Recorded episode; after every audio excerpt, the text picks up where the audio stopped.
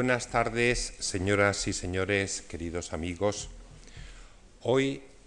presentamos la segunda conferencia dentro de este ciclo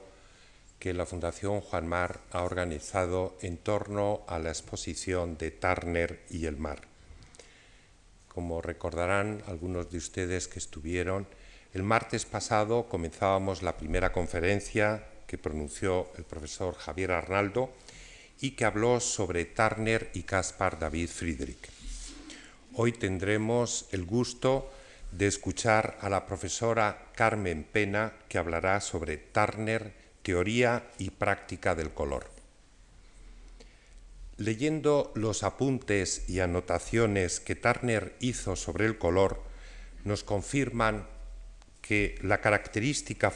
eh, fusión que existe entre el color, la luz y la sombra en la obra de Turner. En esta muestra que tenemos aquí actualmente en la Fundación, que es la primera exposición que se ha dedicado íntegramente al mar en Turner,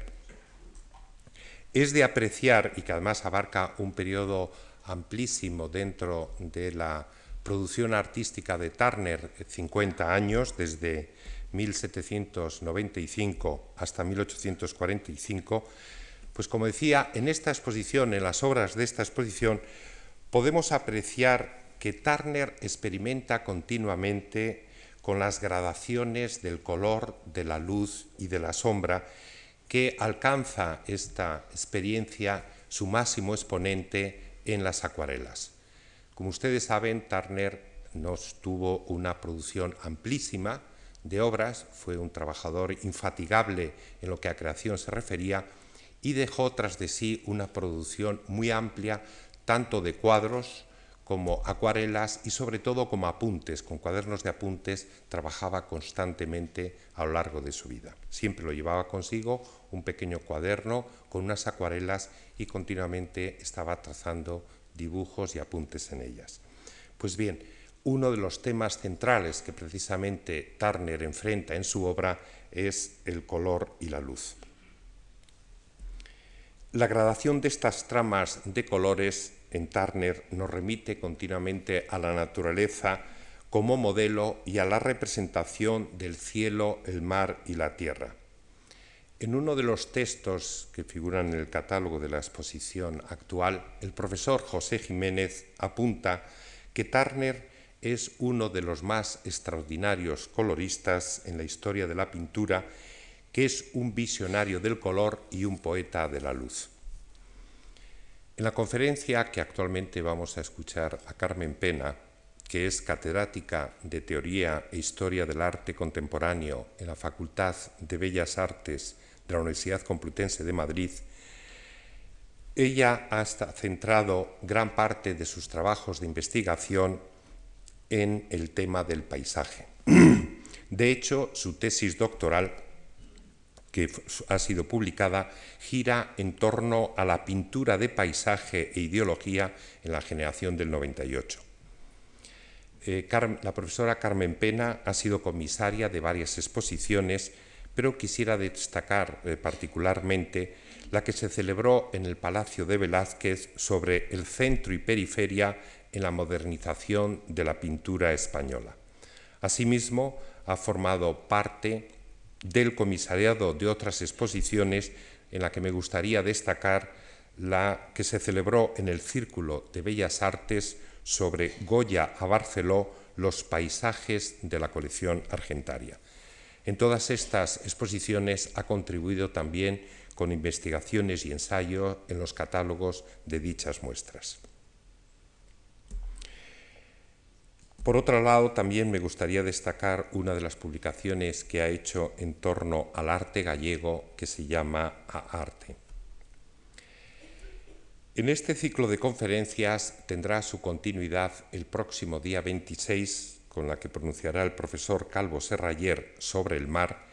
y finalmente culminaremos el día 28 con la conferencia que pronunciará la profesora Begoña Torres sobre Turner, un romántico en la vanguardia de la sensibilidad.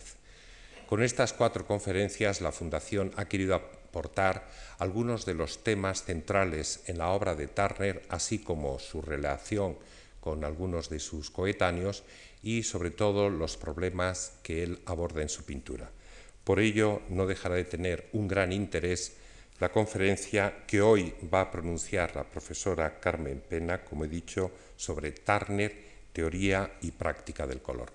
Les deseo agradecer a todos ustedes su asistencia a estos actos, que están cordialmente invitados, y se le agradezco su presencia hoy en este. Muchas gracias.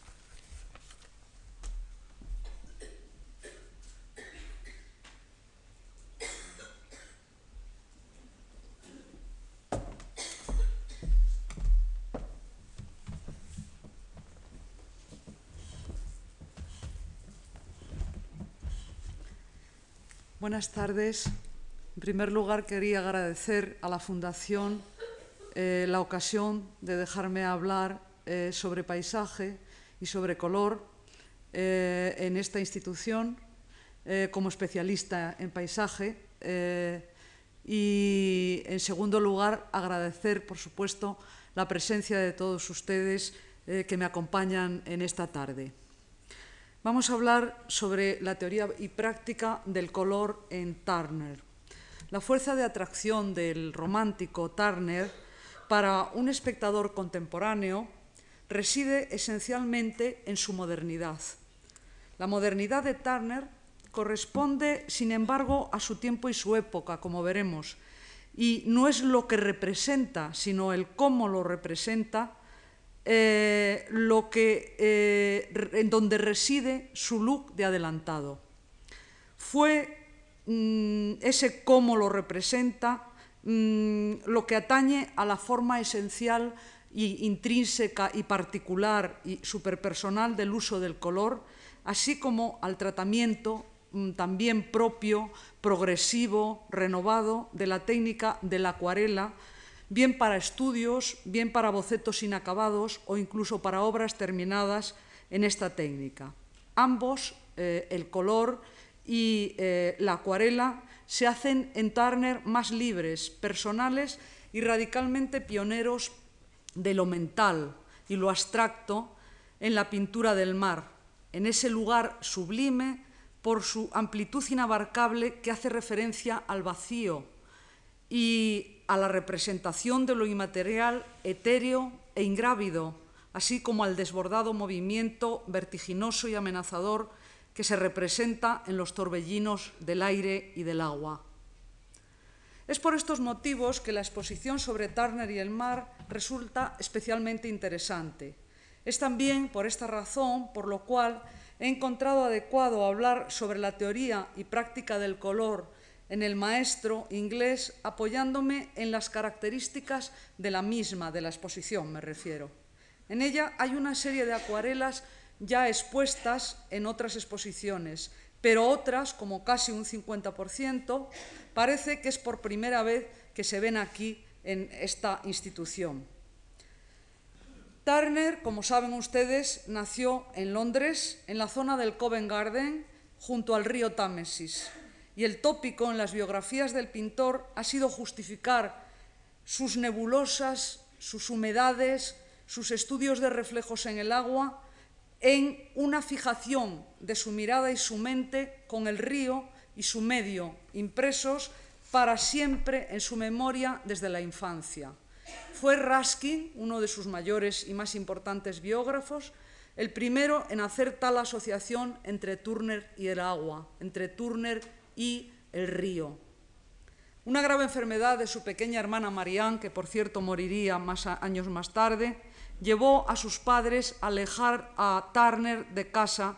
siendo enviado a casa de unos tíos en Middlesex, donde sabemos que coloreaba ya de pequeño grabados, llegando a pintar su primera acuarela, precisamente una acuarela en 1787, que era además la copia de un grabado. Aquella se reconoce como su primera experiencia cromática, como su primera experiencia colorista.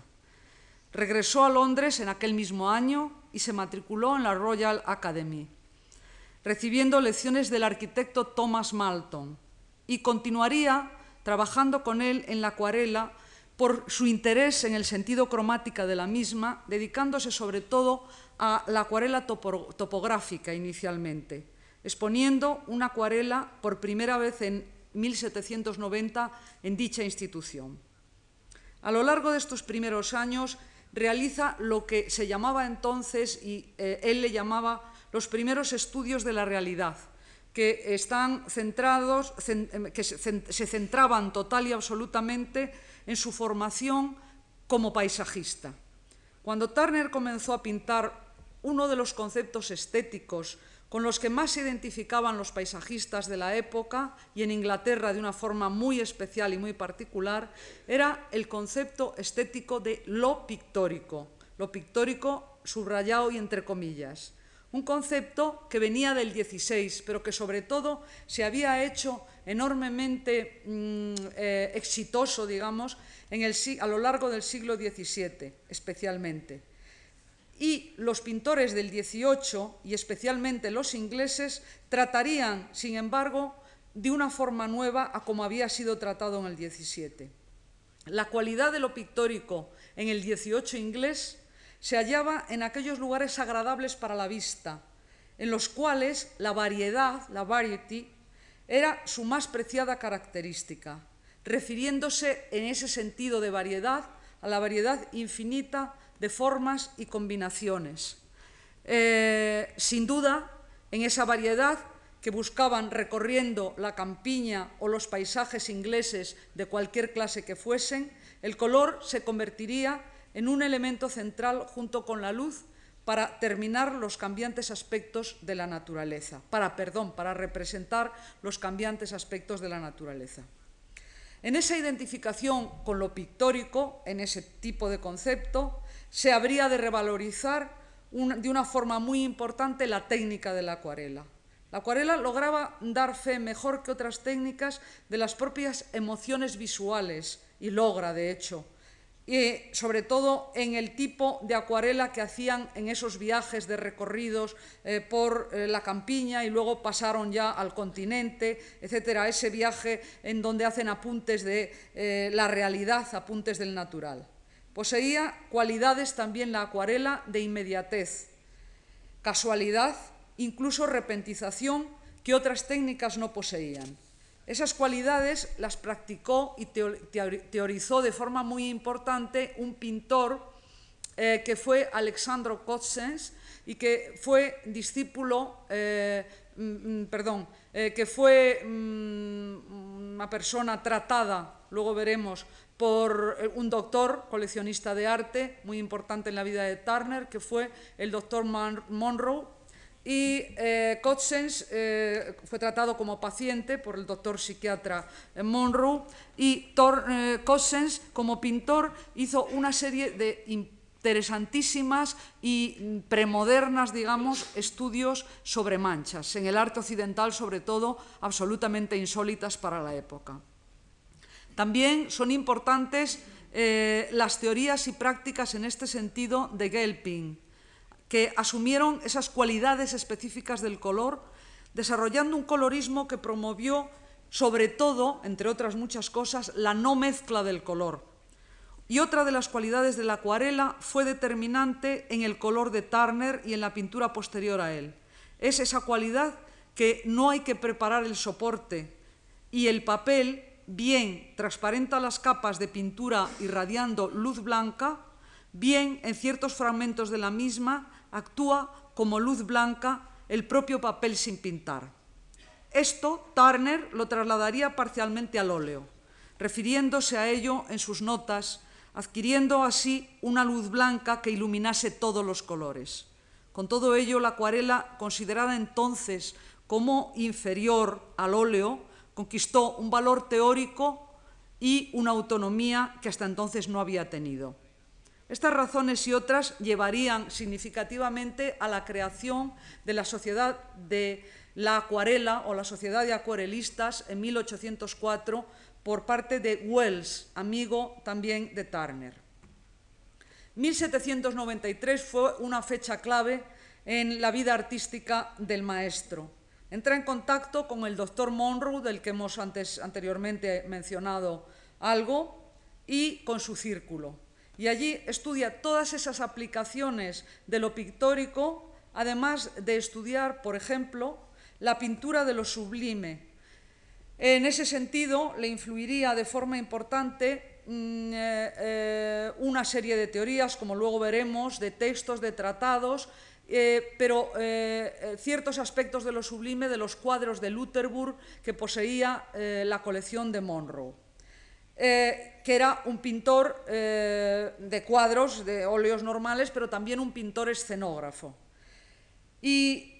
que su estilo había sido esencialmente el de Lutherburg, eh, inspirado en la pintura francesa del siglo XVIII, en Vernet, y ofrecía a Turner sobre todo el interés de desarrollar unas atmósferas eh, eh, particularmente sensibles eh, a la descripción, digamos, de la tangibilidad o de la transparencia, todas esas cualidades que luego Turner buscaría afanosamente en sus cuadros al óleo y sobre todo en sus acuarelas.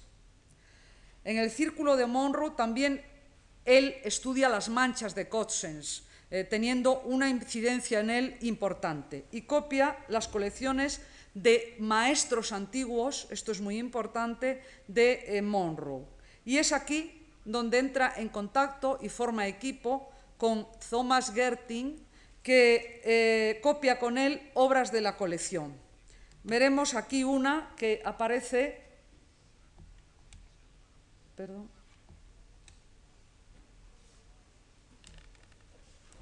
Ahí. Veremos aquí una acuarela, un lápiz coloreado, se dibujaba Gertin y coloreaba eh, Turner. Todavía en unos términos eh, muy clásicos, con una influencia de la pintura francesa y algo de la pintura holandesa, bueno, se desarrolla todavía eh, el estilo de Turner, mm, todavía no sale, digamos, el estilo maduro de Turner, que enseguida aparecerá, no sale a la luz. Pero eh, lo cierto es que con estas copias él aprende gran parte eh, de la influencia del arte occidental que eh, sin duda es mucha en su obra. Aunque en, 1800, perdón, en 1794 comenzó a pintar al óleo, de nuevo volvió a exponer una serie de acuarelas en la Royal Academy, objeto de sus primeras críticas. En ellas está de nuevo la relación con Cotsens y además un claro conocimiento de los aguafuertes de Piranesi y una acentuación de los contrastes de luz y de sombra que muestran sobre todo la influencia de Rembrandt. De Claudio Lorena le interesaba además, fue un pintor central en su vida como un precedente importante, además de lo histórico y mitológico, de sus historias históricas y mitológicas conectadas con las, con las alegorías eh, de, la, mm, de, la, poesía eh, clásica y demás, le interesaba especialmente la luz, que era en él esencial para la creación del espacio de un cuadro. A la, a la época en que por fin expuso sus primeras obras al óleo en la Royal Academy, mm, que fue el óleo Pescadores en el Mar, Corresponden también las acuarelas de 1796 que vemos en la exposición, como esta eh, de barcos y casas en Gravesen o pequeños botes eh, junto a un barco de guerra que veremos luego. En Gravesen se ve la huella de la pintura clara de Van Goyen, eh, aunque en las calmadas aguas de las orillas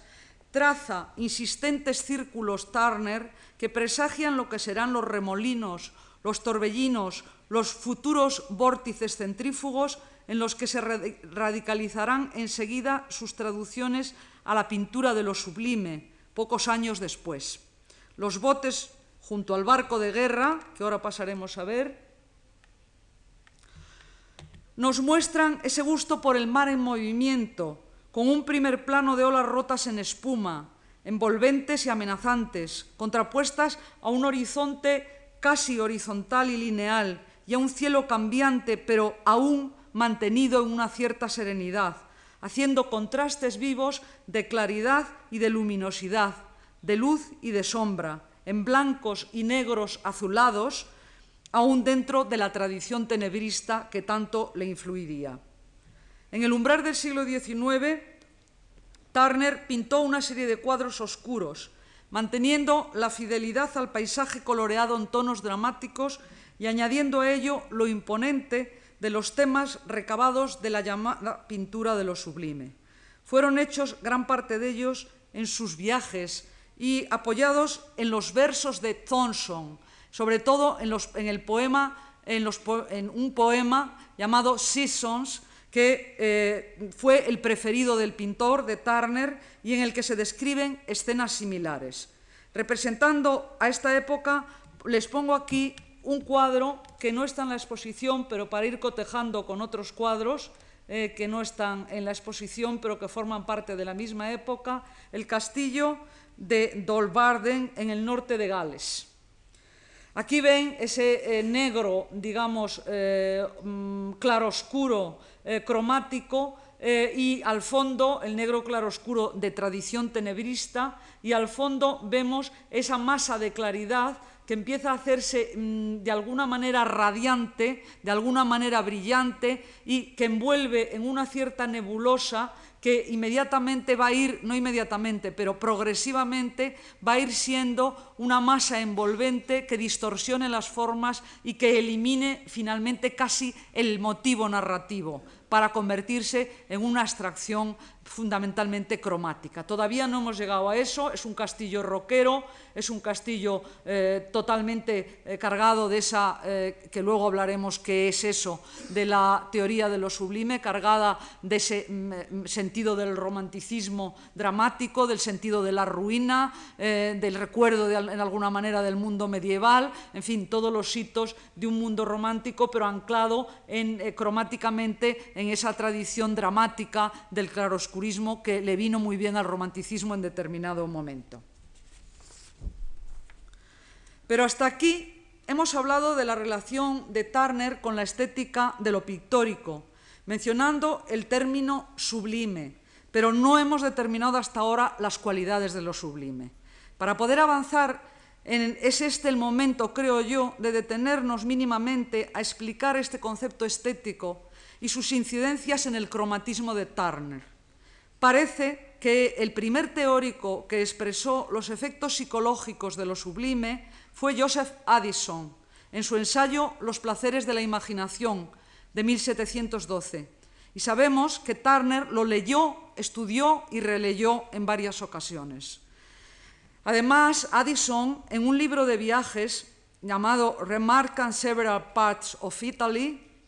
al relatar la enorme impresión que le causaron los Alpes en un viaje que hace allá a Suiza, describe el sentimiento de lo sublime como contradictorio,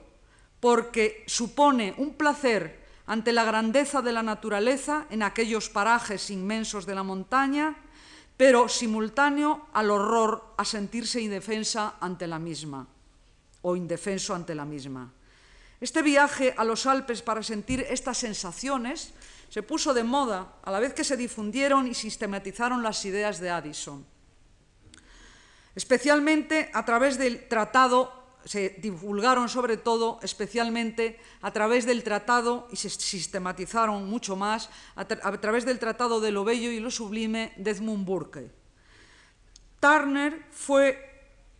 también a Suiza y fue a los Alpes, concretamente a los 27 años, pintando panorámicas diversas, siendo tal vez el pasaje de San Gotardo y dentro de él el Puente del Diablo, que pinta en 1803-804,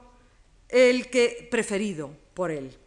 Y eh, uno de los más famosos, por supuesto, de sus cuadros de esta época, en cuanto a recoger el sentido de lo sublime.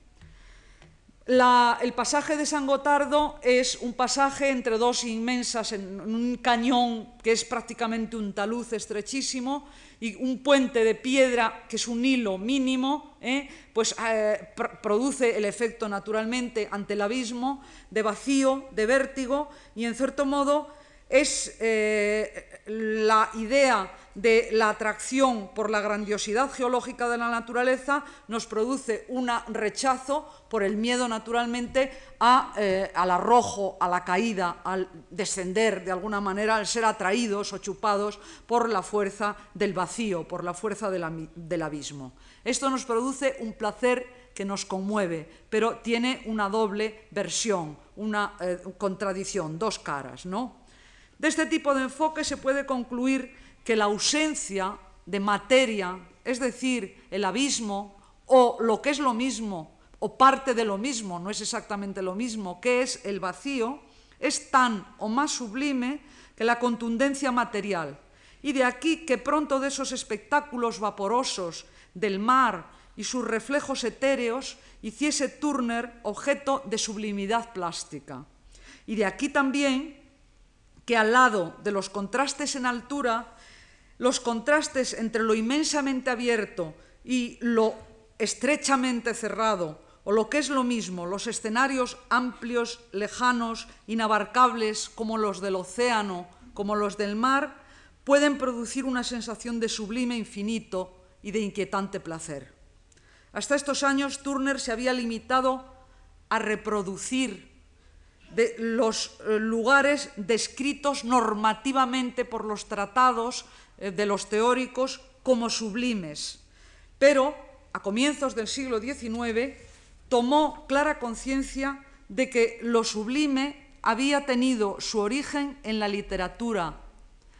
en la poesía y en la retórica. Concretamente, la referencia final de Addison, Burke y todos los teóricos era un, tratadista eh, de lo sublime del siglo I griego que se llamaba Longinos. Entonces va a tratar de aplicar, entonces Turner, cuando tome conciencia clara de esto, a través también de referencias naturalmente y de contactos intelectuales y de lecturas, va a tratar de aplicar las cualidades estéticas de la palabra a la pintura, explorando relaciones entre pintura y poesía, entre poesía y pintura, tratando así de buscar un equivalente pictórico a la figuración retórica o a las figuras retóricas del pensamiento y de la dicción. En esa línea y terreno, poco antes de 1800, comenzó a explorar técnicas lumínicas al óleo,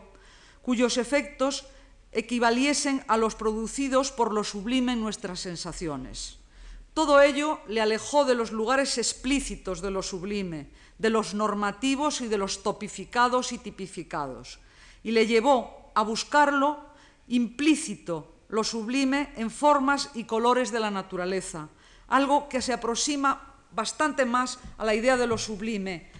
eh, a una a la idea como idea, es decir, a una elaboración cromática mental de la sensación. Las técnicas lumínicas y cromáticas que exploró Turner derivaron de varias fuentes, pero parece que en una primera instancia derivaban de la interpretación del pintor Jonathan Richardson, según recoge eh, la profesora Tonia Requejo en un artículo de la revista Academia, cuando en 1725, en su tratado Un ensayo sobre teoría de la pintura, consideraba Richardson que la historia de la literatura legó al pintor dos maneras de interpretar la luz en términos sublimes. La primera manera o la primera ocasión se produciría a partir de la frase del Génesis, la frase de Dios, hágase la luz y la luz se hizo. Frase que según Richardson se traduciría en pintura en el claroscuro, puesto que tal técnica indica un contraste repentino entre el estado de las tinieblas y la claridad, al igual que lo hacía la frase divina, que lo hace la frase divina. La segunda ocasión que encuentra Richardson o que cita Richardson como ejemplo convertible de literatura a pintura sería el pasaje de la descripción de Milton del origen del sol en Paradis Los, en el paraíso perdido.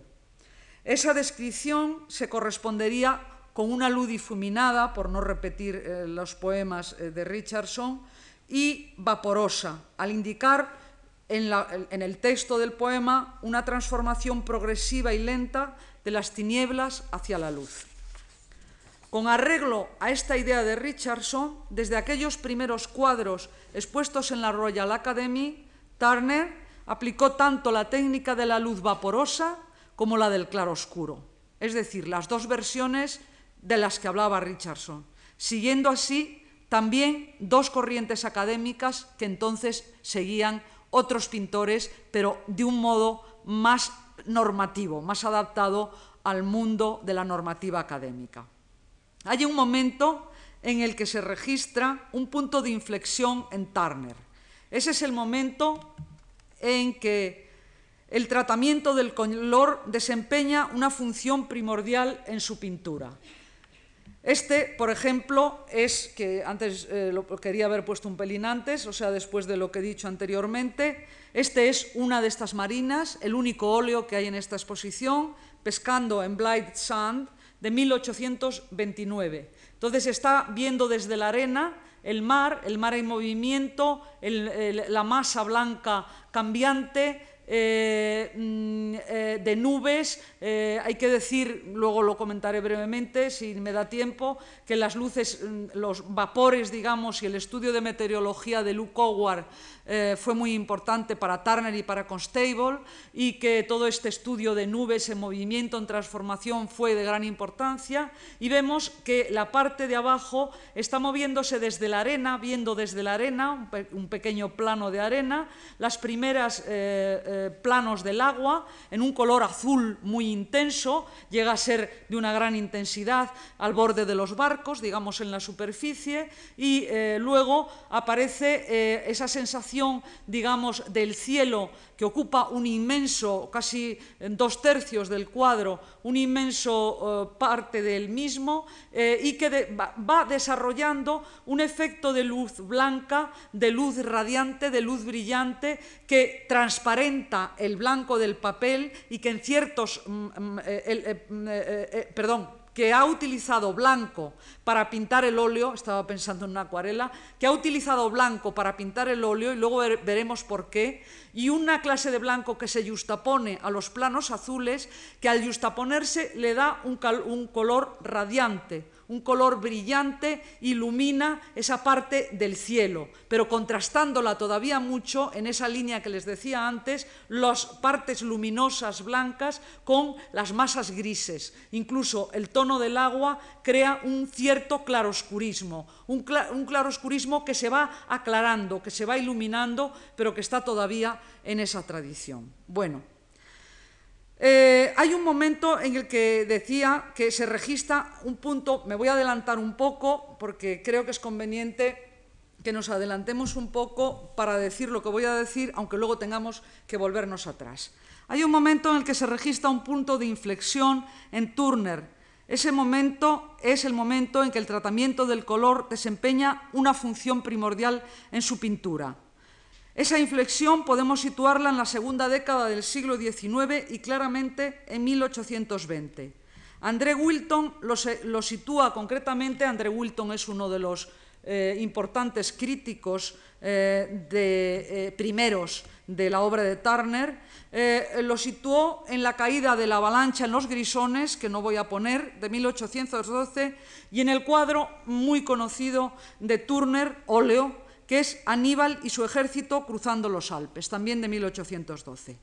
En este cuadro vemos eh, que mm, la representación eh, de, Will, de Turner, en primer lugar, trata al negro, Fíjense que hay abajo unas zonas donde están personajes del ejército, bueno, una serie de soldados del ejército, Aníbal, etcétera, etcétera. Eh, aparece una zona de, ahí abajo en donde están las figuras de claroscurismo tenebrista, de tradición de Rembrandt, de tradición en general eh, del tenebrismo, de tradición de Lorena, etcétera. Pero a la derecha hay una mancha, una mancha eh, oscura, negra, que comienza a tener expresividad por sí misma, que comienza a tener una autonomía y que eh, es, tiene esa autonomía y ese brillo propio y no es un claroscuro para modelar, eh, como es normalmente el claroscuro tradicional, eh, que va dando un carácter nuevo que va adelantándose a lo que luego en los años 30 y a 40, sobre todo en los acuarelas,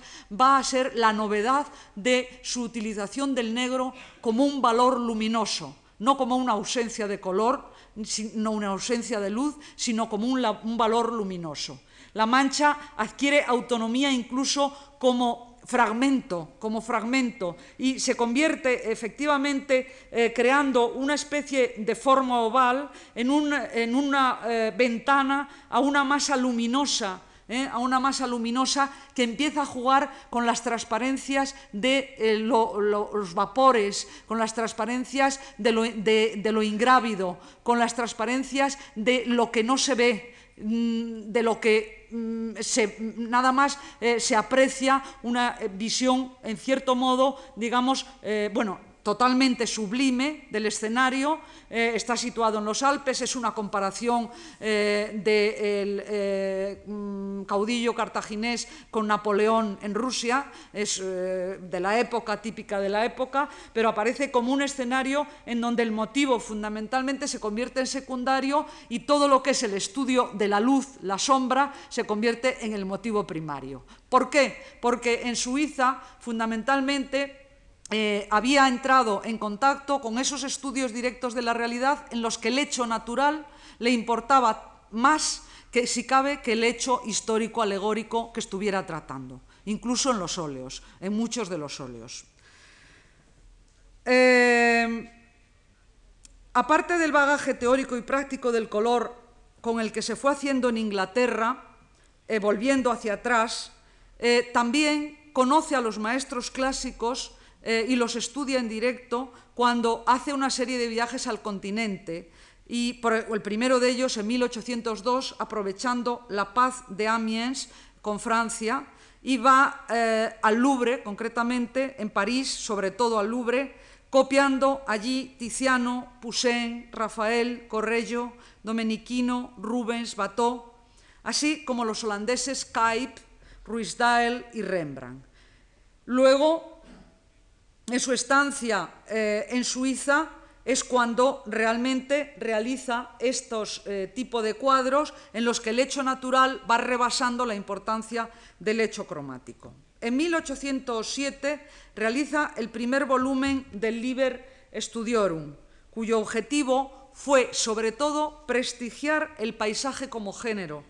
Aún todavía, a pesar de estar en el romanticismo, situado a principios del romanticismo académicamente en una jerarquía inferior frente a los demás géneros académicos. Y entre las tipologías de los varios paisajes, hasta siete que hace, las tipologías, se encuentra, por supuesto, la marina. Un modelo para grabar sería el estudio, voy a ver si paso, el estudio de tormenta en el Mediterráneo. Eh, el estudio de tormenta en el Mediterráneo es un primer estudio que parece que pertenece, eh, está en la exposición y que parece que pertenece a una serie de eh, estudios que luego hace grabados, acabados para eh, ser, mm, perdón, que luego hace eh, acuarelas acabadas para ser copiadas y grabadas posteriormente mm, para una serie de mm, grabados de las costas sur de Inglaterra, una serie de grabados también importante. Y entonces, a partir de 1806-1807, Turner enfocó su búsqueda mmm, eh, del movimiento y su búsqueda en esos primeros estudios es donde se ve a ver mejor, de eh, fundamentalmente la transformación del motivo narrativo en motivo plástico en estos primeros estudios, sobre todo para las series de grabados eh, que va realizando a lo largo de su vida y que graban otros grabadores. A partir de 1806-1807, Turner enfocó su búsqueda del color en otras direcciones que son las que concluirían en esa inflexión cromática de 1820, experimentando sobre todo en la pintura al óleo el uso de fondos blancos, como os les contaba en Blight Sand, en la marina de Blight Sand, para las zonas del cielo y del agua, con el fin de conseguir mayor brillantez y luminosidad a los tonos claros. Según los resultados obtenidos, por él mismo eh, en la acuarela, dejando algunas zonas del papel sin colorear. Esta relación entre el fondo blanco de los cuadros al óleo y los blancos de la acuarela, sin pintar, fue declarada, no es, que fuera una, no es que sea una interpretación, digamos, del historiador del arte o de los especialistas en Turner, es que fue declarada por el mismo Turner con un comentario al margen sobre una observación de Goethe, anotada por él mismo muchos años después, cuando conoce la teoría de los colores de Goethe, al margen de su ejemplar del libro. El autor escribía, el autor Goethe, a propósito de los colores brillantes y los tonos luminosos, y él apunta en un margen lo siguiente, Turner,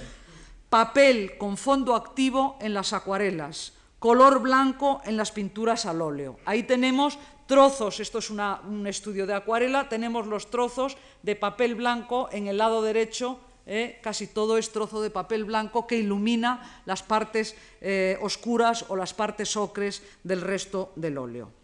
Las acuarelas de Turner cada vez tenían más demanda.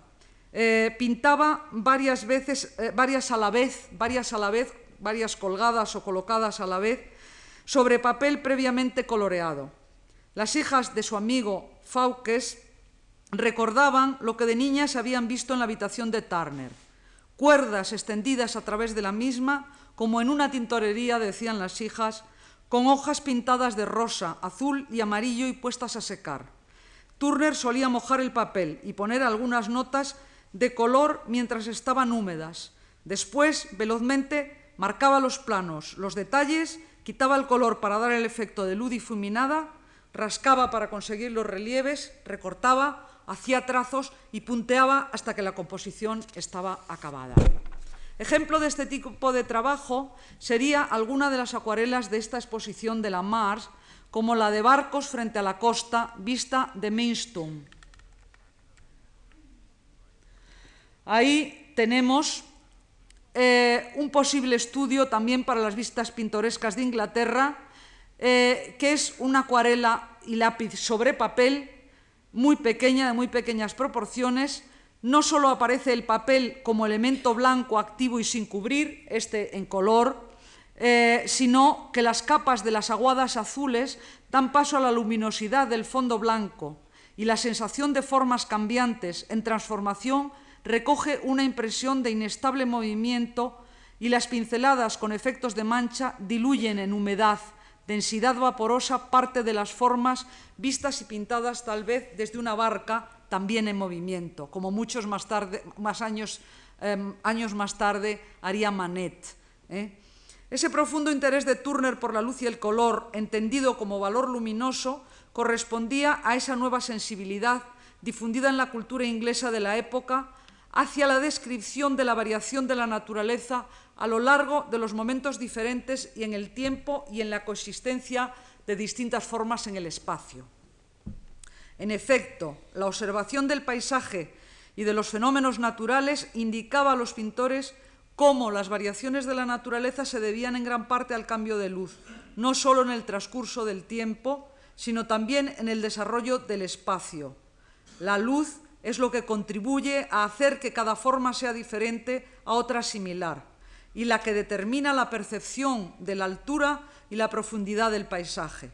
Precisamente por medio de gradaciones luminosas, Turner, según Ruskin, en su libro Modern Painters, supo describir en sus cuadros la variedad de la naturaleza en el espacio, mediante una pintura totalmente caracterizada por la total subordinación a la luz y a la sombra.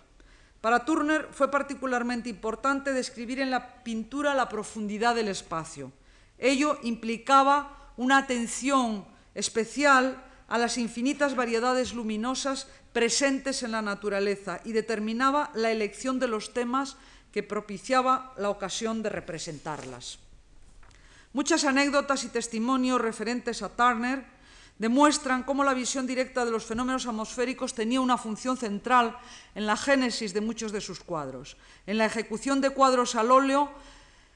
eh, sobre el lienzo, pasado un tiempo largo, se separaba la hechura del óleo del momento de la visión directa, de, de la visión representada. Este espacio de tiempo entre una y otra suponía la creación de una imagen que no solo había sido vista, sino que ahora, en el momento en que se pintaba el óleo, era recordada. Por tanto, era una imagen que surgía de la impresión visual suscitada al principio por el objeto, pero después reconstruida por la memoria.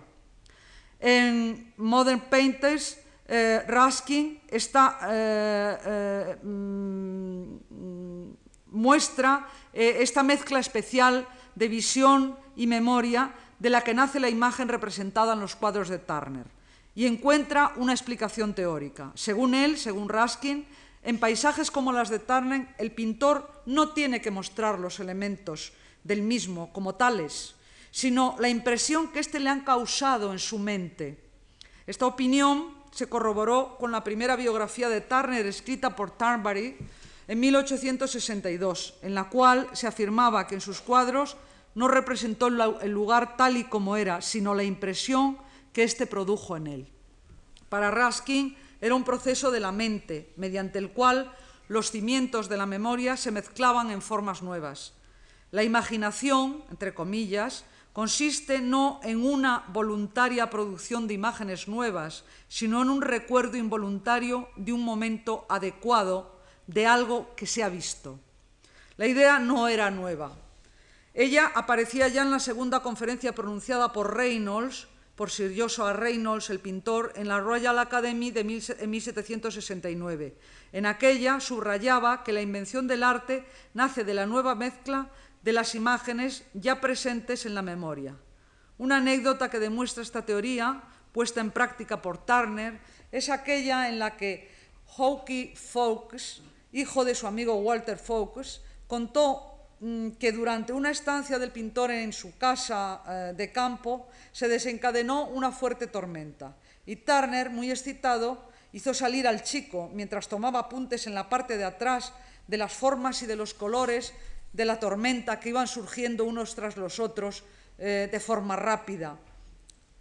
diciéndole al chico al final, dentro de dos años lo volverás a ver y lo llamarás Aníbal cruzando los Alpes. Todos estos procedimientos cromáticos y de recomposición de lo visto por la memoria lleva, entre otras muchas cosas, a crear con frecuencia espacios con sensación de infinitos o inasibles en cuya imagen están juntos a la visión del espacio, juntos, perdón, la visión del espacio y la percepción del tiempo, como antes dije y como antes comenté, siendo precisamente el espacio visto y percibido a través del tiempo transcurrido mediante aquella especialísima forma de ver de, entre el ver y el recordar, que es el núcleo de la invención artística. Cuenta también Raskin que un día un oficial de Marina le hizo ver a Turner que no había pintado los ojos de buey de un barco o de barcos en el puerto de Plymouth, pintados por él, por el maestro desde una montaña a lo lejos, a lo que Turner le respondió, lo sé, pero yo me dedico a pintar lo que veo, no lo que sé. Esta anécdota aclara que al pintar lo que ve, su visión está basada en la impresión rápida conceptualizada plásticamente, tratando siempre de olvidarse de las técnicas miméticas. Es lógico que en todas esas búsquedas de expresar tan particularmente la luz, el color y la profundidad, eh, se interesase no solo por las teorías pictóricas o por las técnicas. Es absolutamente coherente que lo hiciese por los experimentos eh, científicos sobre la óptica que partían de las investigaciones que partiendo de las investigaciones de Newton sobre la composición de la luz se negaban a admitir una serie de teorías de Newton. Porque mientras éste sostenía que la luz estaba constituida por un espectro de siete colores, diferentes científicos alemanes, ingleses sobre todo, teóricos del siglo XVIII, elaboraron una teoría, y científicos, que se llamó de los colores complementarios, que a todos al menos les sonará, estoy seguro, según la cual los colores se dividen en primarios, que sería el rojo, el amarillo y el azul, y secundarios verde, morado y naranja. Y se componen en un círculo llamado cromático, según la correspondencia de los complementarios, es decir, rojo más verde, amarillo más morado, azul más naranja.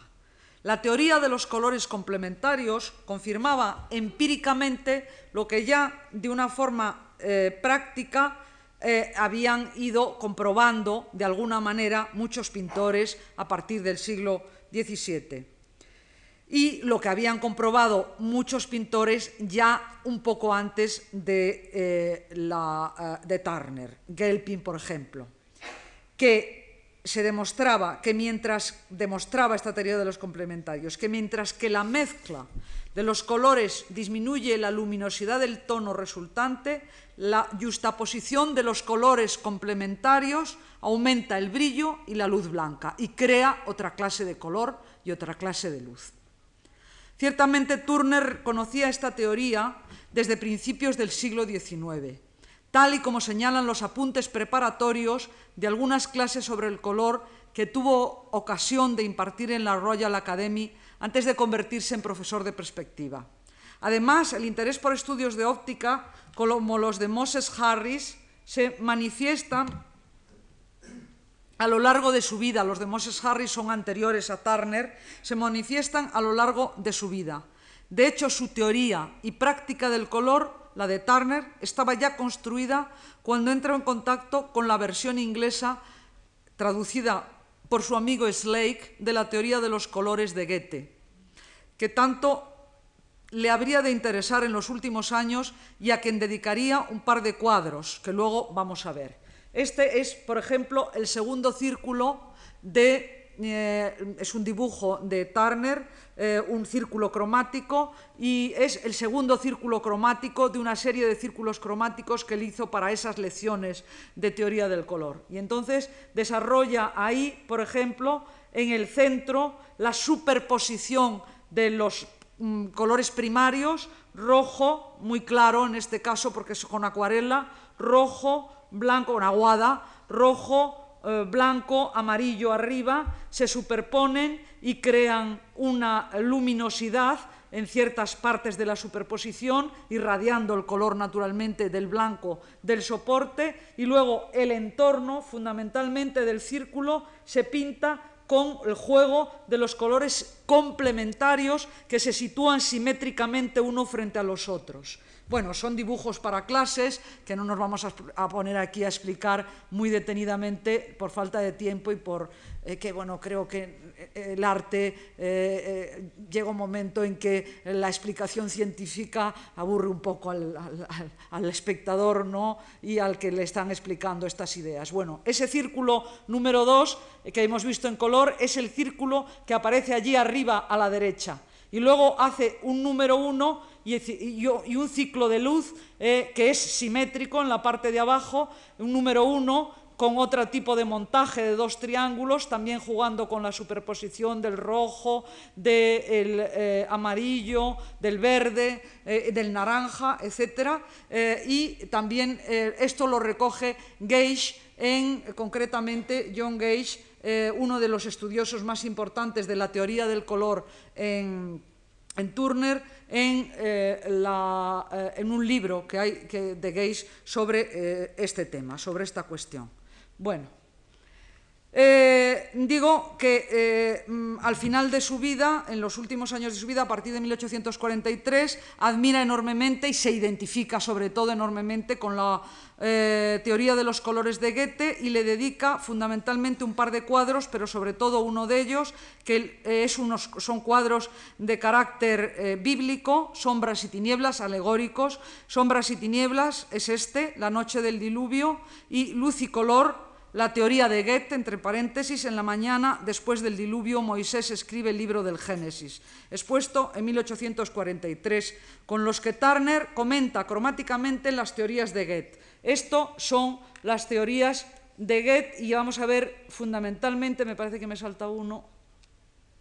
esta es la, eh, el, el tema precisamente de luz y color y aquí se representa eh, el tema de los complementarios desde el naranja hasta el amarillo y eh, con eh, la superposición del azul oscuro, que no es negro, en la parte superior. Se desarrollan estos dos cuadros enmarcados, bueno, se desarrollan en una sensación de círculos cromáticos absolutamente vertiginosos, centrífugos, que eh, además él intencionadamente los cuadros son cuadrados y los enmarca, los enmarcó en unos eh, marcos octogonales, con lo cual el espectador no puede, no podía irse hacia las esquinas, porque las esquinas estaban matadas por ese marco. Y la sensación de atracción hacia el centro era una sensación eh, tremenda a la cual ayudaba no solamente la sensación circular, sino la colocación cromática y la superposición cromática de los colores unos sobre los otros en ese juego que hemos comentado antes. Eh, una de las cosas que había visto, sin duda, en este tipo de visiones, eh, eh, era también estaba, que no lo hemos mencionado, la referencia al barroco decorativo y había visto en Roma, en sus viajes a Italia, que fueron varios y muy importantes, pues eh, los, techos de la pintura del barroco decorativo de eh, el Jesús de Roma, del Bachicha. Entonces ese resplandor que viene del fondo, los elementos suspendidos, como por ejemplo el Moisés, aquí aparecen las figuras de la Virgen, ángeles, etcétera, suspendidos en las masas nubosas, pues también hay una referencia ahí al pasado barroco, a pesar de la modernidad del cuadro, sin embargo hay una referencia al pasado eh, barroco importante. Bueno, realiza una serie importante en 1827 en la isla de White y luego en Francia, pero luego también en otras ocasiones la repite de pinturas eh, de acuarela sobre fondo azul, como esta de Cowes en la isla de White, o eh, como donde está en la casa de John Nash eh, y pinta el castillo, pero sobre todo pinta una serie de marinas. Se me engancha un poquito esto y eh, luego pasa a una etapa de pintura clara. Pasa a una etapa de pintura clara eh, en la segunda mitad de los años 30, mucho más libre en la consecución de diferente luminosidad de los objetos y del ambiente, a través del cual el ojo percibe las distancias eh, y la profundidad del espacio. En este periodo es frecuente por un lado, la vuelta a las composiciones antiguas, como por ejemplo las tomadas del Liber Studiorum, pero que son representadas ahora por medio de la indefinición sobre todo, la indefinición de todo, de los contornos, de las formas, a menudo muy atacadas por la crítica. Y además elige temas nuevos, se une eh, en esto, además de eso, el interés creciente por otra nueva forma de estudiar la luz y el color. Quizá por esta razón, cuando se produjo el incendio de la Cámara de los Lores, en octubre del 34, Turner se encuentra entre la muchedumbre que presencia el suceso y aplaude cuando el techo se derrumba como si asistiese a una función de teatro porque el espectáculo de color, el estudio de los reflejos en el agua que eso le posibilitó y la abstracción que hizo de la mancha, de los resplandores del fuego, hasta hacerla autónoma en varios de los estudios y en varios de los, en los dos cuadros últimos, pues le llevó verdaderamente a dar un paso muy importante, un paso de gigante en la idea de fragmento y de autonomía, digamos, del fragmento eh, por parte de la mancha dentro del cuadro. Eh, los cuadros estos eh, del de, eh, incendio son de 1835 y 36. Bueno, de hecho, de toda esta eh, eh, distorsión de las formas, de toda esta fragmentación eh, en motivos plásticos que son manchas, anulando la importancia de la narración, habla, por ejemplo, William Hazlitt en 1816, que fue otro de sus críticos importantes, diciendo lo siguiente, aludimos especialmente a Turner, el paisajista vivo más hábil, cuyas pinturas son, sin embargo, marcadas abstracciones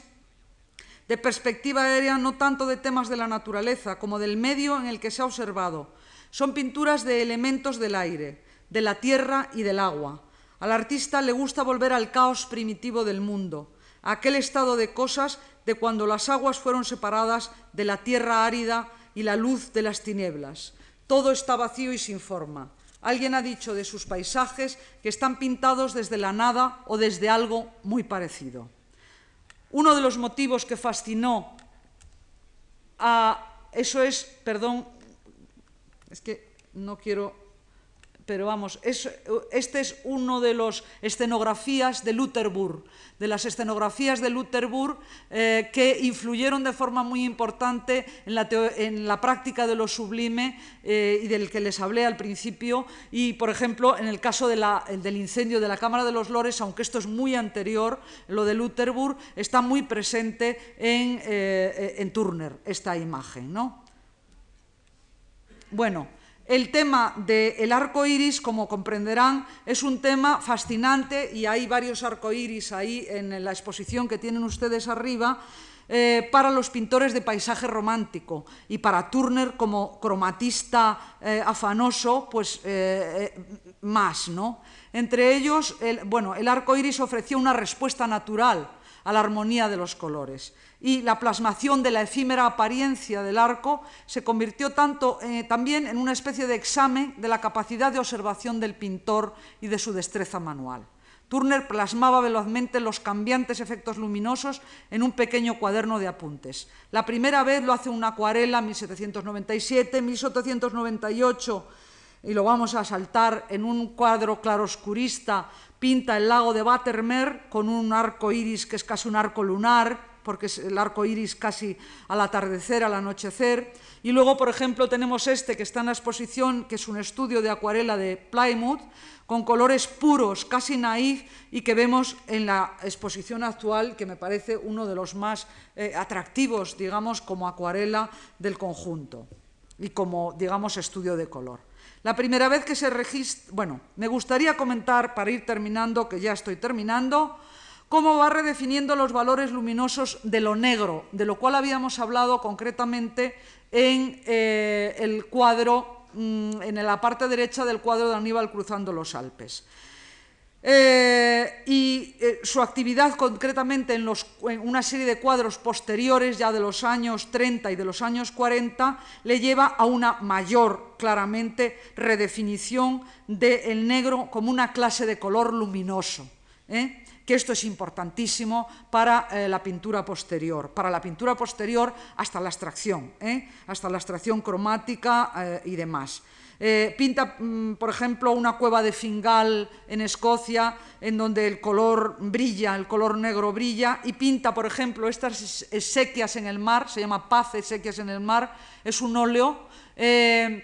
es una marina también, y es un cuadro alegórico en homenaje a la muerte de un pintor amigo, David Wilkie, y eh, mm, eh, aparece ahí, lo enseño, porque el negro adquiere esa actividad extrema y comienza a dejar de ser, bueno, deja de ser la negación de la luz, se convierte en brasa encendida que como mancha de antracita es iluminada por el entorno y viceversa. Bueno, para terminar, usurpo una frase de uno de los estudiosos de Turner con una imagen de la exposición más incisivo. Me refiero a Lawrence Gowing, que en 1966, con motivo de la exposición del MoMA, se referiría a lo esencial de la pintura del maestro en estos términos. Turner aisló el efecto pictórico como se descrema la leche. Tuvo éxito en aislar la cualidad intrínseca de la pintura y en revelar que podía ser autónoma, una función aparte en el proceso de la imaginación. Muchas gracias.